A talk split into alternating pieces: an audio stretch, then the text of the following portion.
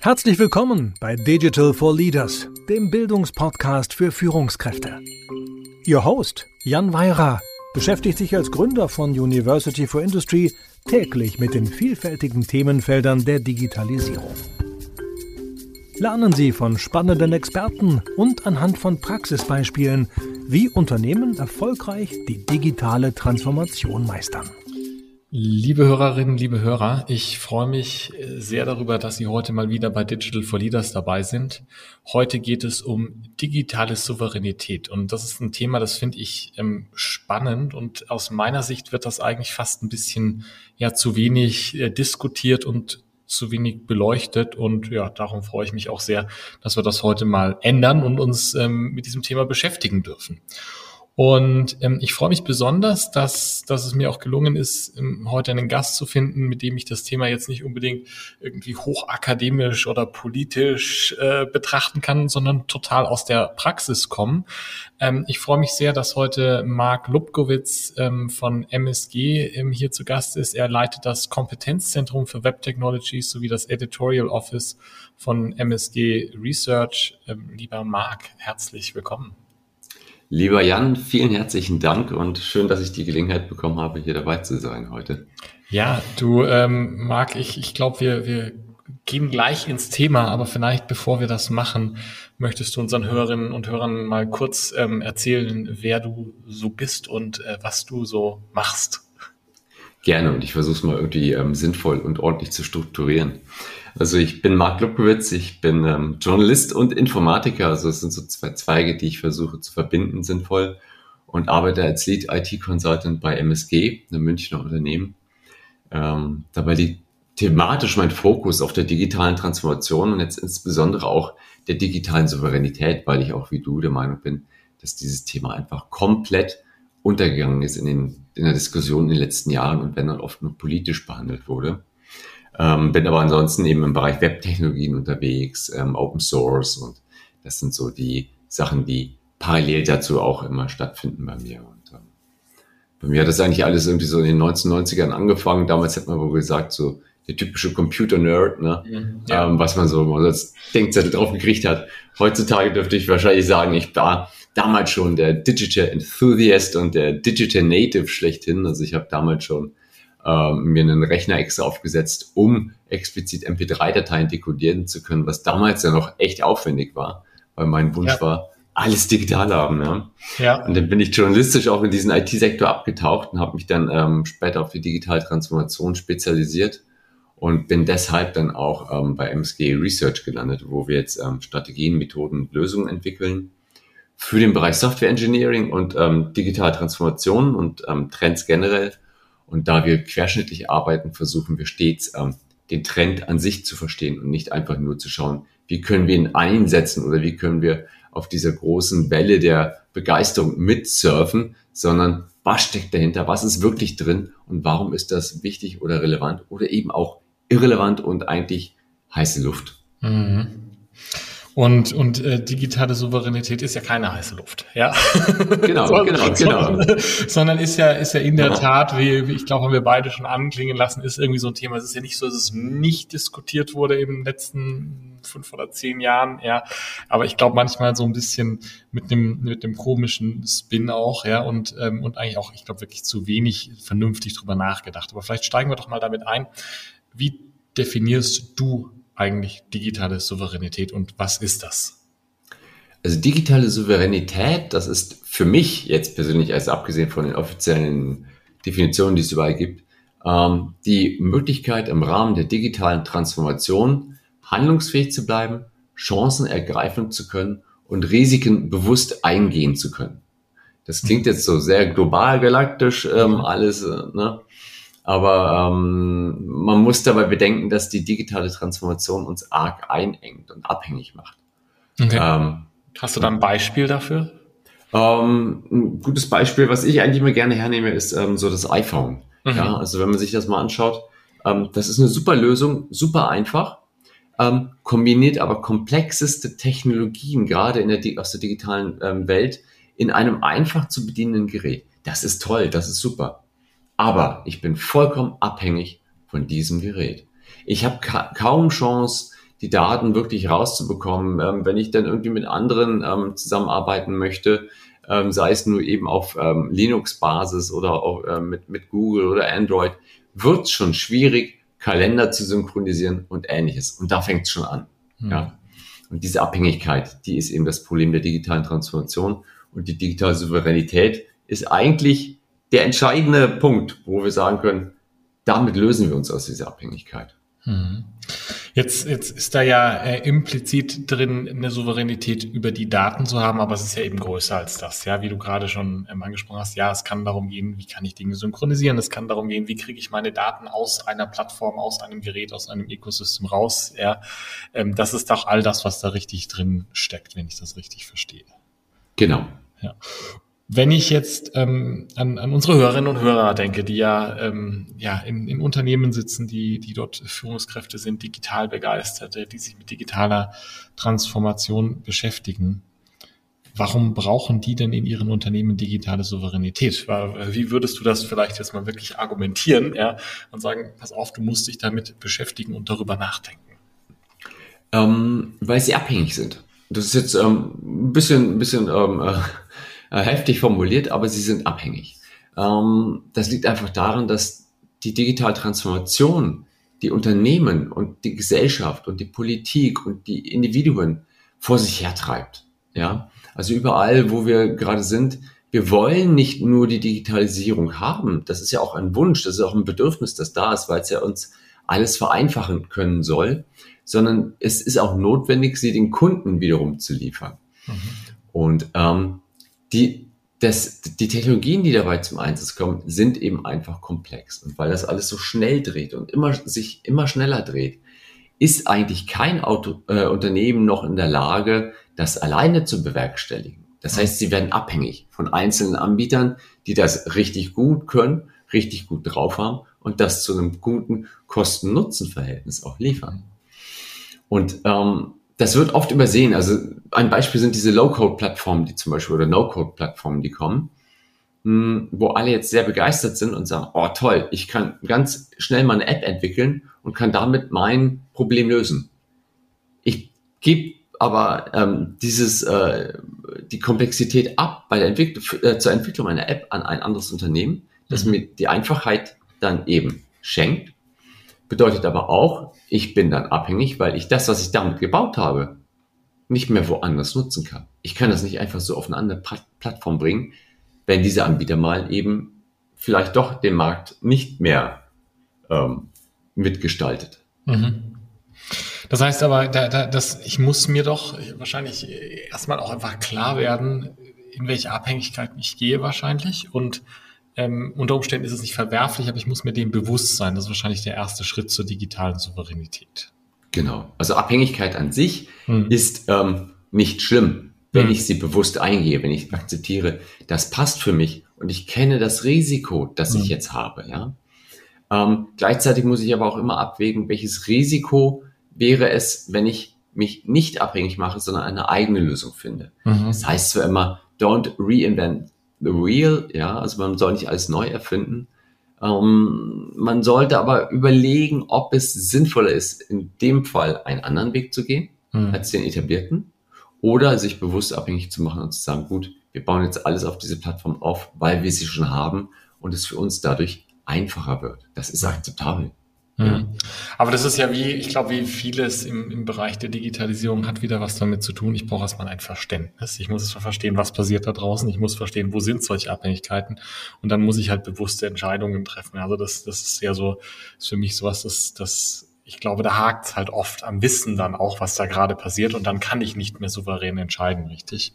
Mhm. Ähm, jetzt in, in unserem Vorgespräch, was für mich ähm, was für mich so wahnsinnig spannend war, weil es so greifbar war, war dein, dein, dein, dein Vorschlag mit den vier Schritten waren es, glaube ich, wenn ich mich richtig erinnere, was ich tun kann, um digital souverän zu werden. Und das war so etwas, das resonierte für mich, ja, weil das so greifbar war. Ja, mhm. kannst du das vielleicht ähm, vielleicht ein bisschen erklären, ein bisschen darstellen, wie du da ähm, ähm, und wie ihr bei MSG darüber nachdenkt, zu sagen, wenn ich als Unternehmen entschieden habe, es gibt da einen Teilbereich oder als Unternehmen generell, ich möchte digital souverän sein und möchte mich nicht bewusst für eine Abhängigkeit entscheiden, weil die eben besser ist jetzt gerade. Ja. Wie mache ich das? Was sind da die Schritte, wie ich darüber nachdenken sollte? Ähm, das sind eigentlich vier einfache Schritte, ähm, die tatsächlich ähm, eigentlich nichts besonders Neues sind, aber in, in dieser Kombination eben einfach diesen, diesen, den Lösungsansatz eigentlich perfekt skizzieren. Und zwar ist das erste fachlich denken, also anstatt ein, ähm, ein Problem einfach global galaktisch zu betrachten, muss ich erstmal anfangen, alles in fachliche kleine Stücke zu zerlegen und schauen, ich habe hier dieses fachliche Problem und ich habe hier dieses fachliche Problem. Wie möchte ich welches fachliche Problem für sich getrennt lösen? Mhm. der nächste Schritt ist dann eben, das Ganze hinunterzubrechen, also zu isolieren, einzelne Bausteine herauszuarbeiten und diese wiederum isoliert voneinander ähm, zu anzugehen, also technisch teilweise auch anzugehen. Das heißt, ähm, ich nehme halt für die und die, für das und das Problem oder für dieses fachliche Problem nehme ich jetzt den, den und den Baustein und setze die zusammen. Mhm. Und dann ist eben das nächste, dass ich darauf achte, dass ich Standards verwende, also mich nicht äh, mit proprietären Lösungen beschäftige, sondern möglichst versuche immer die Standards herzunehmen, die da sind, die existent sind, ähm, auf die sich viele geeinigt haben und die auch verfügbar sind und am Ende tatsächlich auch auf Open Source Lösungen zurückgreife. Ich muss nicht für alles eine Open Source Lösung hernehmen, weil Open Source nicht immer die perfekte Antwort auf alles ist, weil es ist keine Silver Bullet. Ja, mhm. ähm, manchmal passt es auch, wenn ich ein proprietäres Format ähm, hernehme. Aber mit Open Source habe ich den Vorteil, sollte ein Anbieter mal wegfallen, ich habe den ähm, offenen Quellcode da liegen und könnte es weiter selber entwickeln. Mhm. Bei offenen Standards, das ist von allen akzeptiert, ich kann den Standard weiterentwickeln und darauf andere Open Source Software zum Beispiel aufbauen. Wenn ich es technisch gelöst habe, ähm, technische Bausteine kombiniert habe, kann ich einen einzelnen technischen Baustein, der verloren gegangen ist, eventuell durch einen anderen ersetzen. Mhm. Und wenn ich zuvor alles fachlich durchdacht habe, habe ich keine krude Vermischung von irgendwelchen ähm, Wolkenproblemen, sondern habe genau darauf geachtet, ich habe hier dieses eine Problem, ich möchte meine Mitarbeiter im Außendienst ähm, an das Unternehmensnetzwerk anschließen oder ähnliches. Ja? Mhm, mhm. Und dann löse ich dieses Problem und gucke nicht, wie kann ich das mit der Lösung, die ich habe, sondern was ist die beste Lösung dafür und wie kann ich die zusammenbringen. Mhm. Ja, und ähm, ja, also ich finde das, ich finde das total, ähm, total spannend, die Struktur, wie, wie du dir darüber nachdenkst, weil die eben so einfach greifbar ist. Ja, hast du vielleicht ein Praxisbeispiel ähm, aus aus deiner, vielleicht aus deinen Projekten, über das du reden darfst oder wo du das beobachtet hast, wo du sagst, ja, da hat jemand die vier Schritte mal genommen und hat das mal für irgendeinen Bereich durchexerziert und so haben die fachlich drüber nachgedacht. Solche Standards haben sie verwendet, so konnten sie dann auch Open Source nutzen. Ähm, ist tatsächlich schwierig, da jetzt aus dem Projektalltag zu reden und das eben, ähm, aus, ich würde eher, nehmen wir lieber ein klassisches, klassisches, klassisches Beispiel. Ja, auch, auch fein. Ah, also du, du weißt, worauf ich hinaus möchte. Ja, ja, ich ja. sowas zum Anfassen, ja. Ja, ja. ja. Ähm, was Greifbares. Nehmen wir mal Apple. Also die machen das eigentlich sehr gut. Mhm. Die unterteilen, ähm, es ist nach außen hin kommunizieren sie sich zwar als Apple und das ist Apple und wir sind das Apple-Universum, mhm. aber sie teilen ähm, tatsächlich das, was sie haben und das, was sie machen, sauber in fachliche Bereiche auf. Mhm. Das merkt man oft daran, dass zum Beispiel das iPad OS anders funktioniert als iOS und macOS. Ja. Mhm. Und sie gehen überall spezifisch auf eigene ähm, äh, Problemstellungen ein und arbeiten sich dort hindurch. Mhm.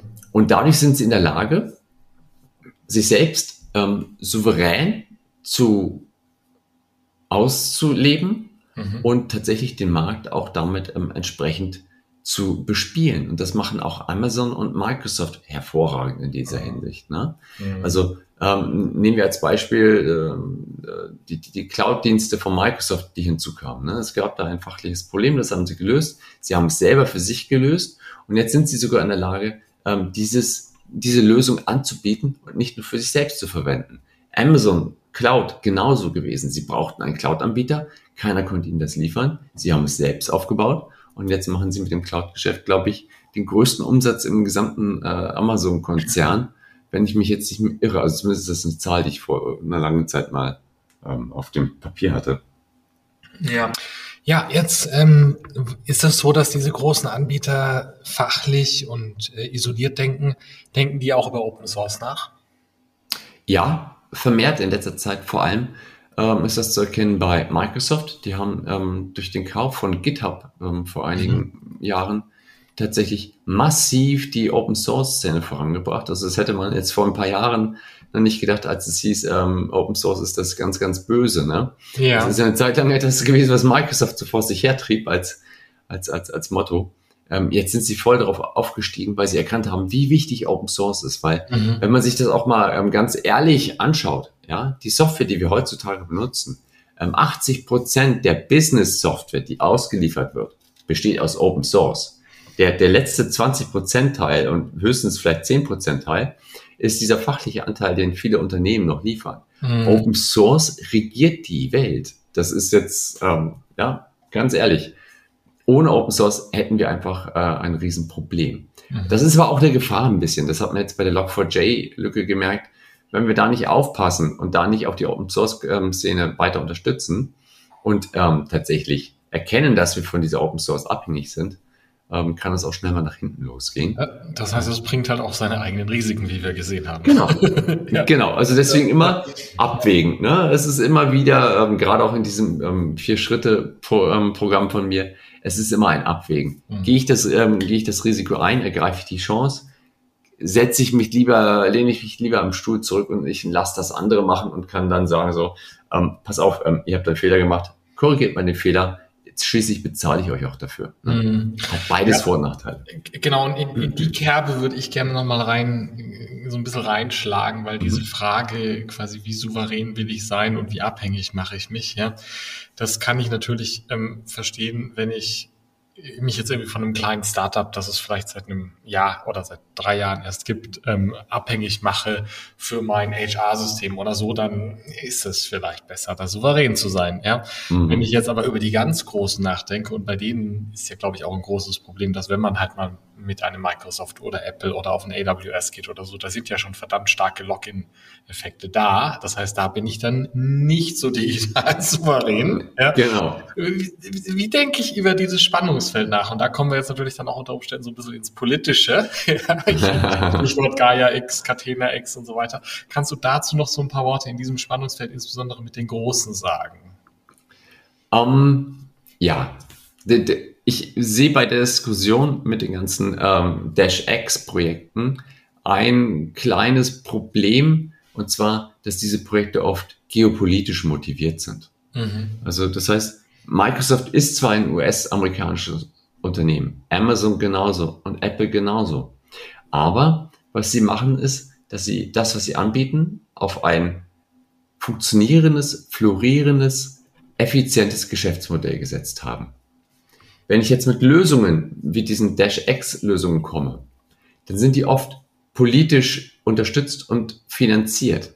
Also dieses Wenn, Gaia X mit Leuten, die da in Brüssel sitzen, die Millionen bekommen sozusagen, sagst du, das ist, das ist aus einer politischen Dimension heraus. Genau, genau. Mhm. Das wird, ähm, das ist Public-Private Partnership. Ja. Da kommen ähm, politische Gelder hinein. Wenn die Gelder eventuell nicht mehr fließen und mhm. das Geschäftsmodell dahinter dann eventuell zusammenbricht, geht auch diese Lösung verloren. Mhm. Und ähm, wenn man sich mal so ein paar Lösungen auch anschaut, die gekommen sind, jetzt Aleph Alpha zum Beispiel, ähm, ist ein guter Konkurrent ähm, zu OpenGPT. Ja? Mhm. Und es wird immer wieder Unternehmen geben, die gute Lösungen liefern, unabhängig von der Politik sind, mhm. weil sie stattdessen wirtschaftlich ähm, getrieben sind und deswegen eine Lösung anbieten oder fachlich technisch getrieben sind und dort eine neue Lösung anbieten, ne? mhm. weil sie fachlich mhm. etwas besser machen oder technisch etwas besser. Mhm. Das heißt aber, deine Argumentation an der Stelle ist, man muss da sozusagen, also digitale Souveränität in allen Ehren, aber man muss eigentlich äh, im Blick behalten, geht es hier um eine digitale Souveränität aus meinem Unternehmensinteresse heraus oder geht es um die geopolitische Souveränität Europas gegenüber den USA oder so? Und die Dinge darf man nicht vermischen, sagst du. Ganz genau. Also wenn die ähm, digitale Souveränität geopolitisch motiviert ist, ähm, ist okay, kann man sich daran anschließen und sagen, folge ich. Als Unternehmen geht es aber tatsächlich darum, in dieser digitalisierten Welt, ähm, wo digitale Lösungen und digitale Technologien alles beeinflussen, ähm, trotz der Digitalisierung souverän handeln zu können und nicht mehr diesem ähm, Login, diesem Vendor-Login, von dem oft gesprochen wird, unterworfen zu sein und damit in eine komplette Abhängigkeit fachlich, ähm, technisch und wirtschaftlich natürlich dann ähm, zu verfallen. Was ist das, was du typischerweise siehst, was Unternehmen falsch machen, was das Thema digitale Souveränität angeht? Dass sie es komplett ignorieren. Dass sie dass nicht sie, drüber nachdenken, oder? Genau, genau. Oder halt eben auf Datensouveränität reduzieren. Aber mhm. es gibt natürlich im Rahmen der digitalen Souveränität verschiedene weitere, also auch Wissenssouveränität. Mit mhm. auch, äh, mitunter wird ja auch Wissen ähm, hinsichtlich der Digitalisierung eingekauft, das im Unternehmen dann fehlt, ja. Ähm, es gibt eine betriebliche äh, Souveränität. Wenn ich meine gesamte IT-Infrastruktur, meine gesamten Rechenzentren an Amazon in die Cloud gebe, vollkommen in Ordnung, ich spare Kosten. Fällt das Rechenzentrum bei denen aus oder ist irgendwas in dem Routing des Netzwerks nicht mehr in Ordnung, bin ich von meinen Daten abgeschnitten und mein Betrieb ist nicht mehr sichergestellt. Mhm. Ja? Mhm. Also das lässt sich dort natürlich dann ähm, dementsprechend auch noch weiterdenken, dass man immer zumindest im Hinterkopf hat. Digitale Souveränität heißt nicht nur, äh, ich will meine Daten für mich behalten, sondern ich habe eine Abhängigkeit, die gehe ich bewusst ein. Wo kann ich sie eventuell lockern, um im Zweifelsfalle vielleicht dann doch noch eine Rettung zu haben, falls der eine Anbieter wegfällt, dass ich vielleicht sogar auf einen anderen Anbieter schnell wechseln kann. Ich, ich wage jetzt mal einen Vergleich und ich hoffe, du schimpfst mich nicht für ihn. Ja. Aber das, das, wie du das sagst, ähm, hört sich für mich schon so ein bisschen an, eigentlich auch wie das Thema Informations- und auch IT-Sicherheit, wo ja der Anfang äh, allen Übels ist, wenn die Leute nicht systematisch über ihre Risiken nachdenken. Und was du im Prinzip sagst, genauso wie man über Informationssicherheitsrisiken nachdenken kann und man kann auch ein Risiko akzeptieren, ja, mhm. sagst du, die halbe Miete ist erstmal, dass ich systematisch darüber nachdenke, wo gehe ich in Abhängigkeiten und dann entscheide ich mir aktiv, behalte ich die oder minimiere ich die oder entscheide ich, dass ich in diesem Bereich entlang der schönen vier Schritte fachlich isoliert Standards und Open Source digital souverän werde. Genau. Darf die man Risiko, das so sagen? Ja, definitiv. Die Risikoanalyse ist das Entscheidende. Hm. Ich gucke mir das Risiko an. Hm. Ähm, was habe ich vielleicht für Mitigationsoptionen, falls das dann auch eintritt? Hm. Und dann ähm, habe ich zumindest ähm, einen Plan B in der Hinterhand. Mhm. Ja, das ist eigentlich immer gut. Und ähm, wenn Plan A wegfällt und ich nur noch Plan B habe, ähm, habe ich zumindest einen Plan B und bin mhm. nicht ähm, komplett lost. So, jetzt hast du am Anfang, jetzt, jetzt am Schluss raus, muss ich noch eine raushauen, ja. Du, ja. du hast ja am Anfang gesagt, du bist ein Digital Native und ich weiß, dass du auch äh, viele verschiedene digitale Dienste nutzt und tech begeistert bist. Ja, äh, wir ja. mussten äh, auch, äh, bevor wir hier losgelegt haben, ja deinen Sprachassistenten einmal ausschalten im Hintergrund. Genau. ähm, bist du privat? Hast du da auch, äh, ich sag mal in Anführungszeichen, rein investiert, um da digital souverän zu sein mit deinen Bilder, Audiodaten und so weiter? Oder wie gehst du damit um? Ähm, ja, ähm, und zwar ähm, indem ich tatsächlich alles Mögliche an ähm, Plattformen nutze, die es gibt. Also ähm, ich habe zwar meine iDevices, ja, mhm. ich habe meinen äh, Microsoft-Rechner, mhm. Ähm, ich habe meine Linux-Kisten, ich habe meine NAS-Systeme von einem bestimmten Anbieter. Mhm. Ich habe meine Smart Home Komponenten von verschiedenen mhm. Anbietern, ähm, nicht nur von einem Anbieter, wie zum Beispiel von Amazon oder ähm, Philips, sondern verschiedene gemischt und habe mir das tatsächlich so ein bisschen zusammengestellt. Bedeutet, der Integrationsaufwand ist höher. Ich muss dann ja. mehr machen, damit das zusammenpasst. Aber ähm, falls mal eine Sache ausfällt, ähm, funktioniert die andere Sache. Und das geht sogar so weit, dass ich einen Glasfaseranschluss und einen DSL-Anschluss habe. Echt, das ist ja witzig. Ja. also falls mich der rosa Riese mal ähm, äh, im Stich lässt, habe ich zumindest noch irgendwie eine, einen anderen Anbieter. Ja, gut, äh, das ist ähm, ja also ähm, genau, also finde find ich spannend, ja, weil das ist jetzt dann nicht mehr in dem in dem Unternehmenskontext, ja, aber zeigt ja an einem sehr einfachen Beispiel auch wieder da, darauf auf, wie man da über eine Resonanz auch zu so einer Souveränität natürlich kommen kann an der Stelle. Genau. Ja, total spannend.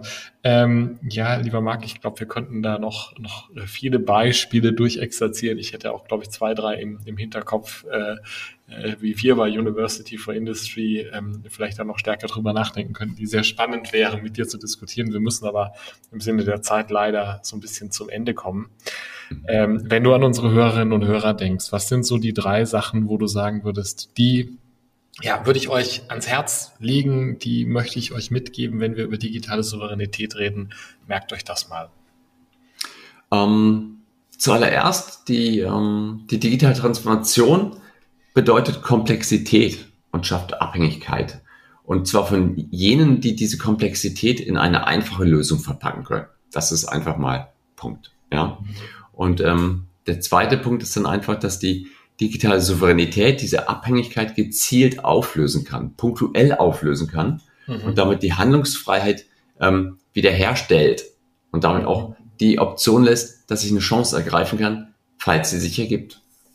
Und dann ist eben, dass ich die digitale Souveränität ähm, stets unternehmensweit denken muss. Also ich muss das einfach im Unternehmen verankern und wissen, da gibt es etwas, wir müssen das bedenken. Wir können aber in kleinen Projekten anfangen. Ja, mhm. ist es eben die per, ähm, Personallösung oder ist es die Empfangslösung, was auch immer. Wichtig ist jetzt handeln. Jetzt ist der Zeitpunkt. Nicht morgen, nicht gestern. Jetzt ist der richtige Zeitpunkt, um zu handeln und ähm, nicht darauf zu warten, dass jemand für einen handelt, weil dann ist man wieder abhängig. Ja.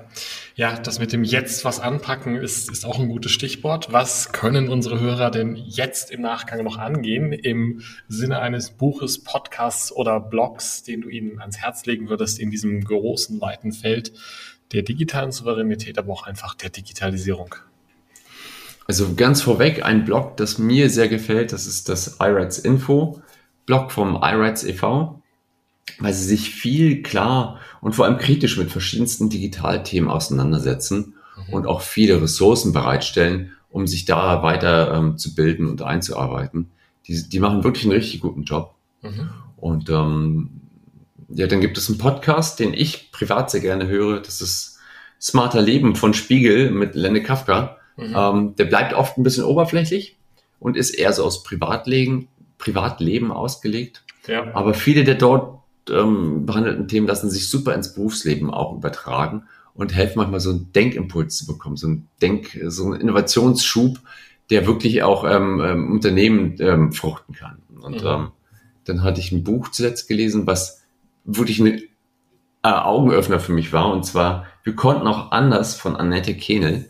Okay. Sie hat in dem Buch einfach mal dargelegt, was heute so unter ähm, Share Economy und ähm, Crowdfunding läuft ja, unter diesen Begriffen und hat einfach gesagt, Leute, das ist ähm, Asbach. Ja, das haben wir vor, vor hunderten Jahren schon gemacht. Wir haben vor hunderten Jahren schon per Crowdfunding Brücken gebaut mhm. über Flüsse, mhm. damit die Dörfer dort angeschlossen sind. Mhm. Und das ist eigentlich dieser Blick, ne, einfach mal reinschauen, was steckt da eigentlich drin, ne, was ich am Anfang auch schon meinte mit Trends verstehen, was wir bei Research machen. Ja. Einfach mal alles ein bisschen aus, einem anderen, aus anderer Perspektive beleuchten und verstehen, was da eigentlich kam. Die drei Sachen helfen da enorm dabei.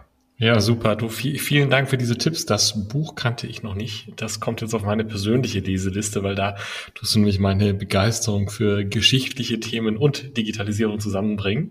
Ja, super. Äh, Buch, Podcast und Blog ähm, setzen wir auch in die Show Notes für Sie, liebe Hörerinnen und Hörer, ähm, und ähm, werden auch zu, zu dir verlinken und auch zu deinen vier Schritten, so dass man das auch nochmal nachlesen kann. Mhm. Ähm, ja, und du, Marc, vielen, vielen Dank für den spannenden Einblick und ähm, ich, ich finde aus meiner Sicht ein unterbeleuchtetes Thema, wo wir hoffentlich heute ein bisschen ein Schlaglicht setzen konnten, ähm, dass man sich um digitale Souveränität kümmern sollte und wie. Du danke für deine Zeit und für die tolle Diskussion. Danke für die Möglichkeit, danke für das super Gespräch und ähm, ich hoffe, dass ich damit irgendwie ein bisschen Impulse setzen konnte. Vielen Dank fürs Zuhören. Wenn Ihnen diese Folge von Digital for Leaders gefallen hat, empfehlen Sie den Podcast gerne weiter, teilen Sie ihn auf Social Media oder hinterlassen Sie eine Bewertung. Um immer auf dem Laufenden zu bleiben, folgen Sie Jan Weirer und University for Industry auf LinkedIn.